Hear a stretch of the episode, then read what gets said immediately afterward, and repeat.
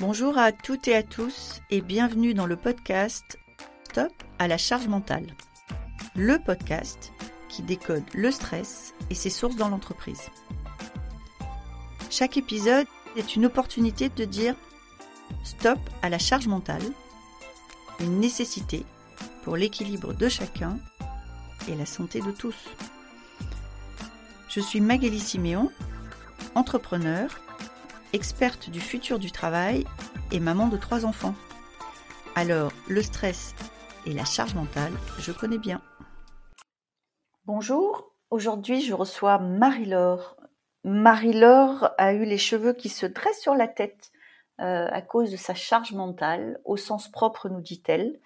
Retenez quelques chiffres qu'elle va nous énumérer dans cet enregistrement. 4, 7, 4 plus 1, Bordeaux beaucoup et énormément de passion. Je vous souhaite une bonne écoute. Bonjour Marie-Laure, bienvenue. Euh, est-ce que vous voulez bien vous présenter pour euh, nos auditrices et nos auditeurs? Bonjour, euh, bonjour à toutes et bonjour à tous. Alors je m'appelle Marie-Laure Hubert Nasser. Vous allez me dire, ça fait du monde. c'est vrai qu'on me dit ça assez souvent et un jour j'ai expliqué à un thérapeute que j'étais très fatiguée et il m'a répondu en rigolant, bah évidemment vous êtes quatre dans votre peau, donc ça fait beaucoup quand même. Et alors c'est une blague, mais c'est assez euh, c'est assez réel. C'est vrai que j'ai j'ai toujours eu une vie euh, qui est un peu comme un si on faisait une métaphore culinaire, on dirait comme un millefeuille où il se passe toujours euh, plein de choses en même temps, même si même si j'ai des engagements très importants. Alors me présenter. Ce que je peux vous dire, donc vous l'avez compris, je suis un peu proactive ou multiface ou je ne sais comment le dire. Et euh, donc euh, presque hyperactif peut-être. Voilà, c'est ça, euh, avec un aspect assez calme, ce qui est trompeur. Donc, euh, je suis une communicante. J'ai travaillé 30 ans dans la communication, soit dans la communication politique et publique, soit dans la communication euh, dans le cadre du, du, monde des entreprises. En fait, euh, régulièrement, tous les 7 ans, moi j'ai des cycles un peu comme ça, je, je, remettais tout en cause, je, je balayais la table et, et je changeais de job. J'ai eu une expérience longue ces, ces, dernières années, de 2010 à 2020. J'ai été la directrice de la communication de la ville de Bordeaux une ville que j'aime passionnément et que je crois que je l'ai dans la peau. Je ne pensais pas qu'on pouvait avoir une ville dans l'ADN, mais euh, c'est vraiment une ville que j'adore. J'en aime d'autres, mais celle-là, euh, j'ai vraiment aimé y vivre pendant dix ans et euh, Alain Juppé, qui m'a aussi euh, conduit à m'engager euh, dans beaucoup de campagnes politiques, des, des, municipales aux présidentielles, ce qui était incroyable, avait répondu à ma demande, ma demande qui était un engagement forcené pour les femmes depuis plein d'années, et il m'avait confié le Bordeaux féminin. Euh, que je partageais avec des élus et des personnalités euh, évidemment euh, de haut vol hein, qui travaillaient avec nous. Ça m'a permis d'organiser des manifestations pendant dix ans, différentes thématiques femmes et numérique, femmes et diaspora africaine, femmes et société, femmes et littérature, etc. Et puis d'accueillir des manifestations qui venaient à Bordeaux qui venaient se déployer comme Femmes et reconversion professionnelle ou euh, faire venir euh, Anne-Cécile Sarfati avec euh, Elle Active, etc. Donc faire bouger vraiment Bordeaux sur cette question du féminin qui était essentielle pour moi et essentiel pour moi et essentiel aussi pour toutes les personnes euh, qui arrivaient euh, à Bordeaux, où la plupart du temps des hommes avaient été chassés pour leur fonction, et les femmes qui avaient des super carrières à Paris ou ailleurs d'ailleurs euh, arrivaient et se retrouvaient sans boulot, avec vraiment une problématique assez majeure. Du fait de construire ces réseaux et de croiser ces réseaux, c'est-à-dire que le vin croise l'aéronautique, croisait la santé, etc., ça a permis de, créer des destins et de nouvelles histoires dans la vie des gens. À, côté de ça, j'ai toujours, j'ai toujours eu des activités annexes. Alors, j'avais un, patron qui était assez génial, qui m'avait dit un jour, Oh, vous savez, Marie-Laure, il y a des gens qui font de l'aérobic, vous, vous faites de la télé, pourquoi pas euh, C'est vrai que pendant longtemps, j'ai eu une émission télé. Alors moi, j'ai toujours aimé la province, donc j'avais une émission sur la chaîne locale. Je travaillais dans la presse locale et euh, c'était hyper important euh, pour moi d'avoir des racines. Et puis quand je suis rentrée euh, dans le monde politique, où on m'a expliqué que travailler dans les médias, c'était pas possible, j'ai commencé à écrire des romans. J'ai écrit cinq, non quatre romans, pardon, et un essai. Et cet essai s'appelle évidemment Petit guide à l'usage des femmes qui s'engagent en politique. Je crois que toute ma vie, en fait, est axée à la fois sur les relations interpersonnelles, le lien avec les gens différents, je suis très curieuse des gens, et les femmes, voilà, qui sont euh, le sujet pour lequel j'ai voulu m'engager, parce qu'il me paraît essentiel que, alors que nous constituons 52% de la planète et que nous sommes considérés comme une minorité, nous arrivions à cette égalité. Et en plus, j'ai des filles, donc double combat pour, pour y arriver. Alors, avec tout ce parcours, euh, je suppose que vous avez dû euh, croiser quelquefois euh, le sujet de la charge mentale, soit pour vous, soit pour d'autres.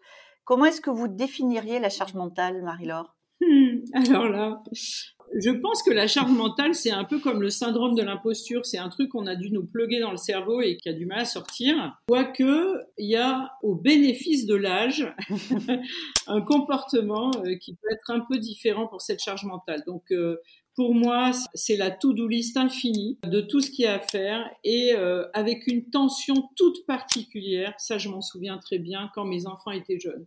Parce qu'aujourd'hui, j'ai beaucoup, beaucoup de travail, beaucoup de choses à faire, mais je crois que je le vis euh, plus sereinement. En tout cas, quand, euh, quand ça s'emballe, je, je, je sais comment le calmer.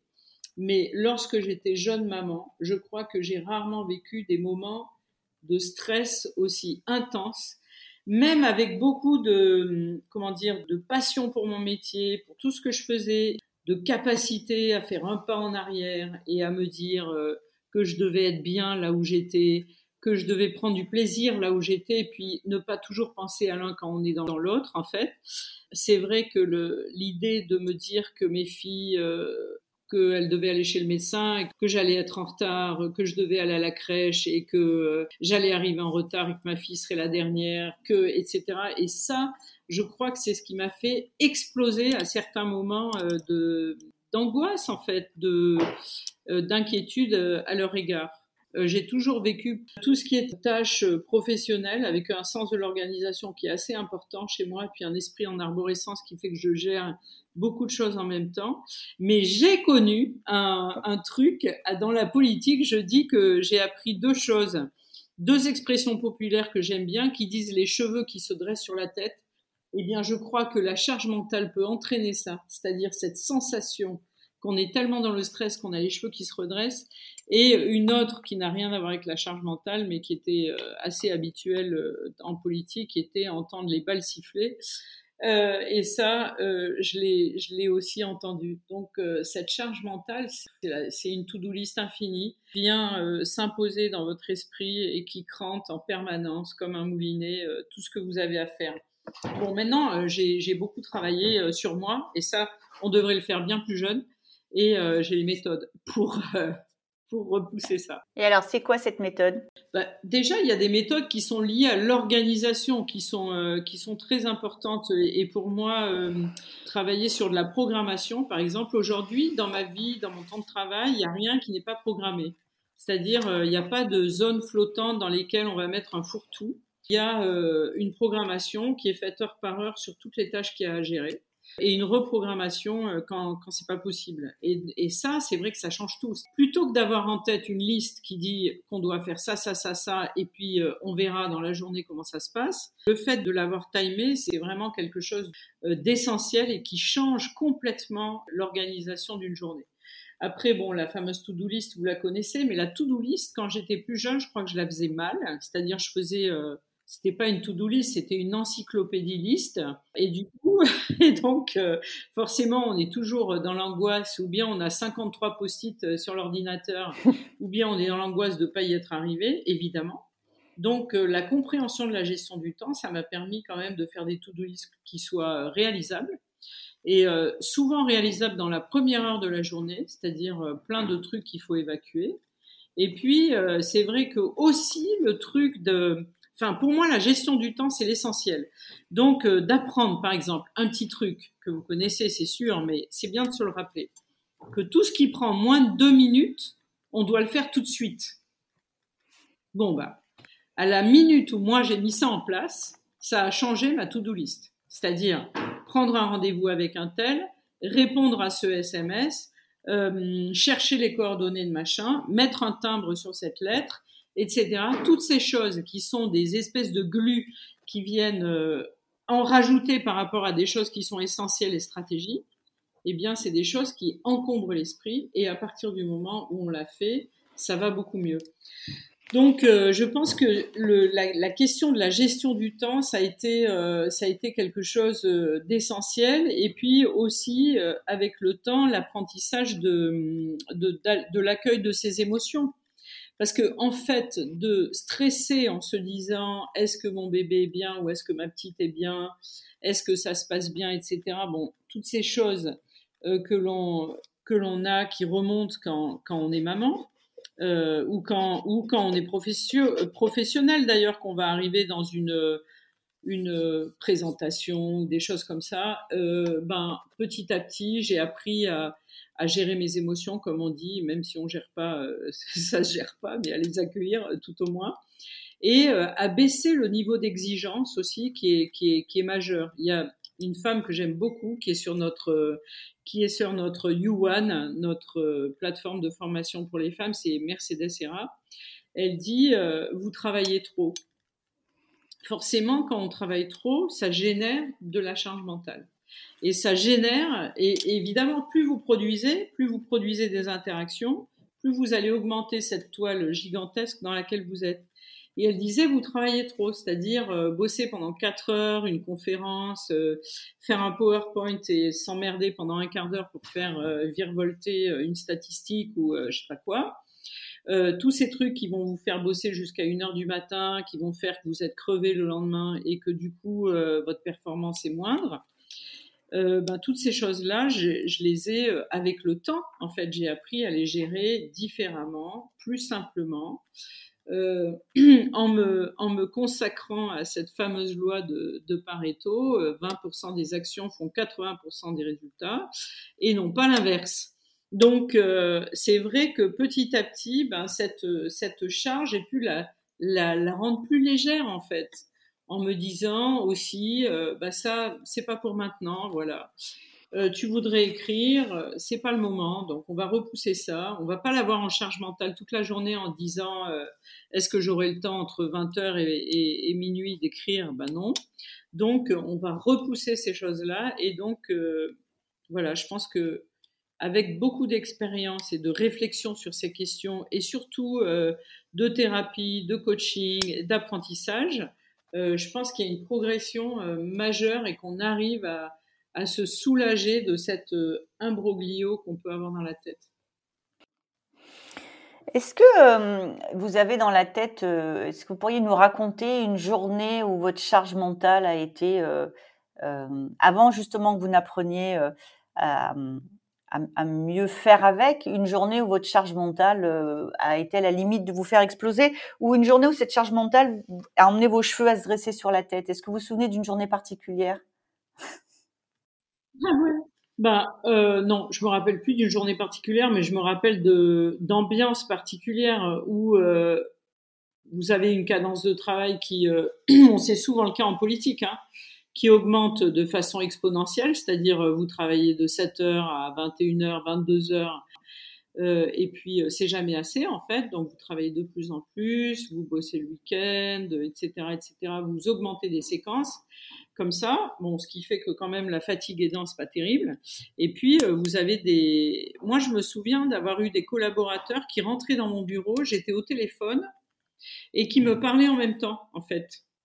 Donc, je téléphonais, j'étais sur mes mails, euh, je, on me parlait en même temps avec des choses urgentes, urgentes, hyper urgentes, etc.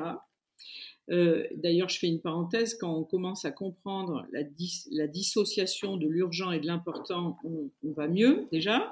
Et euh, voilà, et avec des, des, tensions comme ça où, euh, où c'est non-stop.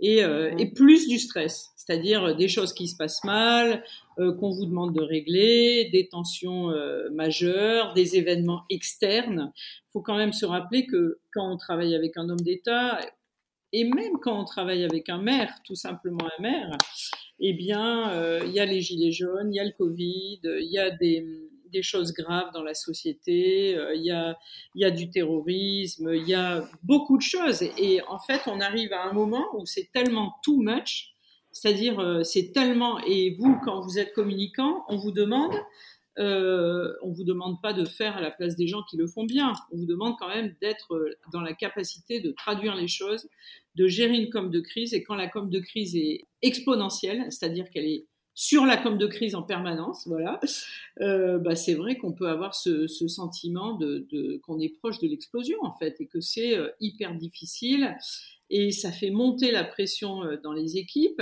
des équipes qui étaient pour l'essentiel masculines, donc avec une forte autorité. Et il y avait des moments, effectivement, où c'était c'était très difficile. Mais vous savez, moi, dans mon équipe, bon, on était 25 dans mon équipe euh, la, dernière, ce qui est pas beaucoup, mais, mais c'est pas mal à la fois. Euh, je travaillais avec des, des, gens hyper impliqués, tout ça, et il y a une, une dame que, que j'aimais beaucoup, qui était essentielle dans mon équipe, qui a fait un AVC. Un AVC, où euh, j'ai une forme de conscience du fait que c'était le trop plein, quoi. Enfin, je veux dire, euh, c'est pas un AVC, je me promène dans la rue et hop, c'est un AVC de stress massif. Et, ouais. euh, et j'avoue que ça m'a euh, ça, ça m'a euh, ébranlé parce que c'est c'est une personne avec qui j'ai déjeuné, on s'est quitté une demi-heure et au bout d'une demi-heure, on est venu me chercher en me disant que elle était elle était dans l'ambulance et qu'elle partait. Et bon, elle s'en est sortie. Elle a quand même été entre la vie et la mort pendant quelques quelques jours. Et, euh, et, je, me, et je me suis dit, euh, ça, c'est pas possible, quoi. C'est pas possible. C'est pas possible d'être à ce point de stress et de pas faire quelque chose pour se sauver, en fait. Voilà. Et c'est vrai que c'est des, des chocs dans la vie. On a, quand on a une vie professionnelle riche, on a beaucoup de chocs comme ça et, euh, et on se dit euh, non mais c'est pas ça. Moi je veux pas vivre ça. Moi je je je veux euh, je veux me sauver de ces choses là mais bon on est on peut quand même être très tenté de de, de replonger et, euh, et d'être dans ce stress. Quand on fait une start-up hein, il y a y a quand même une pression euh, qui est maximale. Elle est dans notre ordre mais elle est quand même là euh, à fond la caisse euh, du matin au soir. Mais euh, par exemple moi dans les il y a six mois j'ai une de mes amies qui est aussi une patronne d'une grosse boîte qui m'a qui m'a traîné pratiquement euh, par la peau du cou en Inde et elle m'a embarqué avec elle pendant dix jours en Inde en me disant c'est bon là on débranche et c'est vrai que je me suis laissé faire. J'aurais pu, euh, j'aurais pu bloquer et dire non, ça va aller, ça va aller. Mais non, je me suis laissé faire parce que ça me paraissait beaucoup plus important de, vivre que, euh, que, de, que de plonger dans cette folie dans laquelle on peut rentrer euh, sans s'en rendre compte réellement. Est-ce que vous pensez que ce qui, vous a, ce qui a empêché que peut-être vous soyez exposé à craquer ou un problème de santé, c'est justement cet instinct qui fait qu'il y a un moment où vous faites un pas en arrière? Alors, euh, il y a, alors sûrement l'instinct. J'ai toujours eu beaucoup d'intuition et beaucoup de des capacités quand même à m'écouter d'une certaine façon. Pas pas tout. Hein. Euh, je pense qu'il y a des gens beaucoup plus affûtés pour écouter leur corps, etc. Donc moi, comme j'avais beaucoup de, j'ai beaucoup de persévérance, je passe au-delà, je pense, de certaines limites. Mais il y a un moment où euh, je sens euh, des signes qui me font dire que euh, c'est pas ok. Du genre euh, je ne dors plus par exemple parce que je bosse tellement que ben j'ai plus envie de dormir en fait. J'ai qu'une envie c'est de bosser. Donc là c'est pour moi c'est un signe où j'arrête.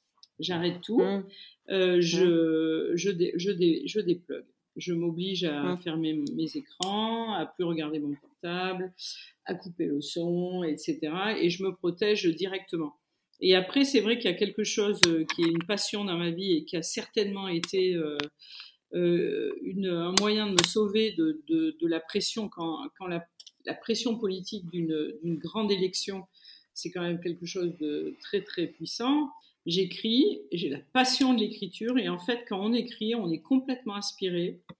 Euh, on ne peut pas penser à plusieurs trucs. On ne peut plus avoir de charge mentale. En fait, euh, on est euh, totalement pris par ce qu'on est en train de faire et, et, même parfois on peut décrocher, perdre la notion du temps, écrire des choses qu'on n'avait pas prévues et qui nous emportent complètement.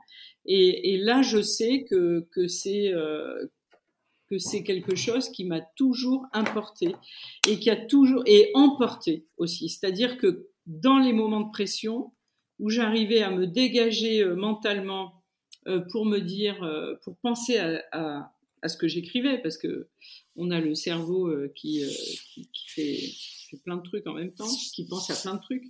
Souvent, je disais, c'est un peu comme des chimpanzés dans la tête, quoi. Ça, ça crie de partout. Et le fait d'écrire, ben, ça centre, ça pose, ça calme. C'est dans le silence, c'est dans la solitude. Et je pense que ça, pour moi, ça a été quelque chose de, très salvateur et qui m'a permis de, passer les dix dernières années avec beaucoup plus de sérénité, euh, parce que aussi ça comptait énormément. C'est-à-dire qu'à certains moments, je pense que c'était tellement puissant que, euh, que j'aurais pu tout lâcher pour, euh, pour ne faire que ça. Et j'ai retrouvé cette, ce sentiment euh, partager avec des personnes qui, euh, qui travaillent, euh, qui sont plasticiens ou sculpteurs. Et en fait, c'est assez marrant parce que en fonction de qui on est, on a des, on a des choix qui sont, qui sont les choix du corps. Par exemple, vous avez des personnes qui vont jardiner, qui vont avoir les pieds dans la terre, qui vont travailler le végétal, etc. Parce qu'ils en ont besoin, parce qu'ils ont besoin de cet enracinement. Euh, vous avez des personnes qui vont sculpter, qui vont avoir les mains dans la matière et qui vont, euh, voilà. Et, chacun en fait trouve euh, quelque chose où préparer un plat. Alors moi, je suis une très mauvaise cuisinière, mais j'ai observé les gens qui, qui se ressourcent dans la cuisine, et il il y en a pas mal, qui prennent des cours de cuisine, qui y vont, qui regardent des émissions, etc., qui sont des intellos vraiment euh, incroyables et qui euh, prennent un plaisir fou en fait dans ces gestes qui sont un peu comme du tai chi ou, euh, ou une forme de, respiration intérieure, de yoga en fait. Et, je pense que c'est vraiment important de trouver ça, d'abord parce que ça fait notre ça fait notre humanité, ça fait notre particularité dans la vie. C'est pas forcément notre travail qui marquera notre chemin sur Terre, mais, mais quand même euh, euh, la façon dont on a été heureux, ça j'y crois euh, assez fortement, et qui marquera nos enfants, notre entourage. Et, du coup, pouvoir vivre une passion, être habité par quelque chose de très fort, ben, ça permet de dépluguer en fait, et ça permet de, de voyager autrement. J'ai une dernière question pour vous, Marie-Laure. Je voudrais revenir un peu plus dans ce que vous nous avez dit. Est-ce que vous pouvez euh, nous donner votre définition de urgent et de important? Je pense que c'est des notions assez fondamentales. Dans... Et, et vous, vous définissez ça comment en fait? Alors, en fait, il y a une confusion euh, euh, entre, entre ces, ces, ces, Alors, vous savez, on dit c'est urgent et important ou urgent mais pas important, etc. Euh, et il y a des consignes qui sont très claires euh, par rapport à ça. généralement, quand on vous presse, euh, notamment alors dans le monde politique où c'était la, plupart du temps, c'est très urgent. Le, maire ou le, président l'a demandé, c'est très très très urgent, etc. Mais en fait, c'est pas du tout, c'est pas du tout stratégique, c'est pas du tout ça compte pas en fait. C'est-à-dire, euh, il y, a souvent de l'urgence par escalade, c'est-à-dire euh, le sentiment qu'en accélérant comme ça la pression sur quelqu'un, on va obtenir euh, plus rapidement ce qu'on veut. Mais l'urgence n'est pas. Si l'urgent n'est pas important, ça n'a aucun sens. Faut l'évacuer ou le déléguer ou mmh. le jeter en fait. Et ça, moi, j'ai pris conscience de ça euh, de façon euh, très très forte. Parce que j'ai vu parfois euh, la tête de, du directeur de cabinet ou du, d'Alain Juppé quand on débarquait parce que il fallait le voir il fallait voir ce sujet-là d'urgence. Et puis une fois on vous fait ça et vous voyez que l'urgence elle est absolument relative et pas du tout importante pour euh, la personne qui est, la plus importante dans votre quotidien et vous arrêtez. Donc, euh, vous arrêtez de le faire, vous ne le faites plus jamais. Donc, ce qui compte, c'est que quand la chose est urgente et importante, il faut la faire tout de suite. Quand elle est importante, il faut la programmer. Quand elle n'est qu'urgente et pas importante, il faut la dégager. Carrément. Soit on la fait pas, soit, euh, soit on va la déléguer. Voilà. Et quand c'est urgent, c'est ni urgent ni important, on sort. Dans ce qui mm. nous anime toute la journée, ben, euh, en fait, eh bien, on va retomber sur ce que je disais au départ, c'est-à-dire programmer ces journées euh, en ayant une réelle notion du temps qui va être nécessaire pour le faire et euh, y arriver. D'ailleurs, en parlant du temps, c'était c'était très marrant parce que donc moi j'ai eu des grosses équipes et euh, du coup je travaillais très vite, mais je travaillais très vite parce que j'étais épaulée évidemment. Quand je suis arrivée dans ma start-up où on était trois à bosser dans notre cuisine, je me disais mais en fait tu ralentis en fait, tu as dû vieillir en fait, mais il se passe un truc qui est bizarre. C'est-à-dire que je continuais à programmer dans ma tête comme avant, et euh, sauf qu'il y avait deux bras pour le faire, c'était les miens. Et, euh, et du coup, euh, et du coup, il a fallu recalibrer le temps et, et voir que ben c'est clair que entre être dans une entreprise et poser une lettre dans une bannière et qu'elle va toute seule à la poste ou être chez vous et aller euh, faire un recommandé, ben, il va y avoir une heure de temps quoi, hein, qui va se dérouler. Donc euh, c'est assez marrant. En tout cas, euh, moi je crois que ce qui a sauvé ma charge mentale, c'était un de m'hyper organiser, deux de dialoguer suffisamment avec les gens qui me sont proches, notamment mes enfants, sur leur bien-être et sur le fait d'être rassurés et de leur faire confiance et de me faire confiance aussi euh, et de pas penser que j'étais forcément indispensable à toutes les à les tous les moments de leur vie.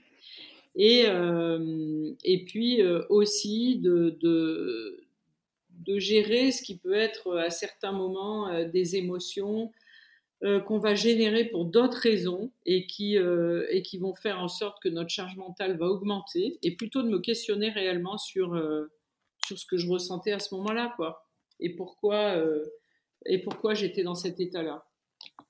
Et puis, pas me laisser impressionner aussi. oui, c'est parfait, Marie-Laure. Non, mais ça sera le mot de la fin. Et ne pas se laisser impressionner, effectivement, parce que je pense que c'est un des bons éléments pour euh, tenir la charge mentale que les autres essayent de nous mettre sur les épaules à distance. Merci beaucoup, Marie-Laure. C'était euh, passionnant. Ben, merci, Magali. Merci beaucoup d'avoir été avec nous aujourd'hui. Cet épisode vous a plu? N'hésitez pas à me laisser une note. Envie d'en savoir plus? Abonnez-vous directement depuis votre appli de podcast préféré. Et si vous souhaitez me confier votre histoire sur le stress en entreprise, contactez-moi via notre site Lily facilite la vie. Le lien est dans la description. Je vous donne rendez-vous la semaine prochaine pour un nouvel épisode de Stop à la charge mentale. Merci et à bientôt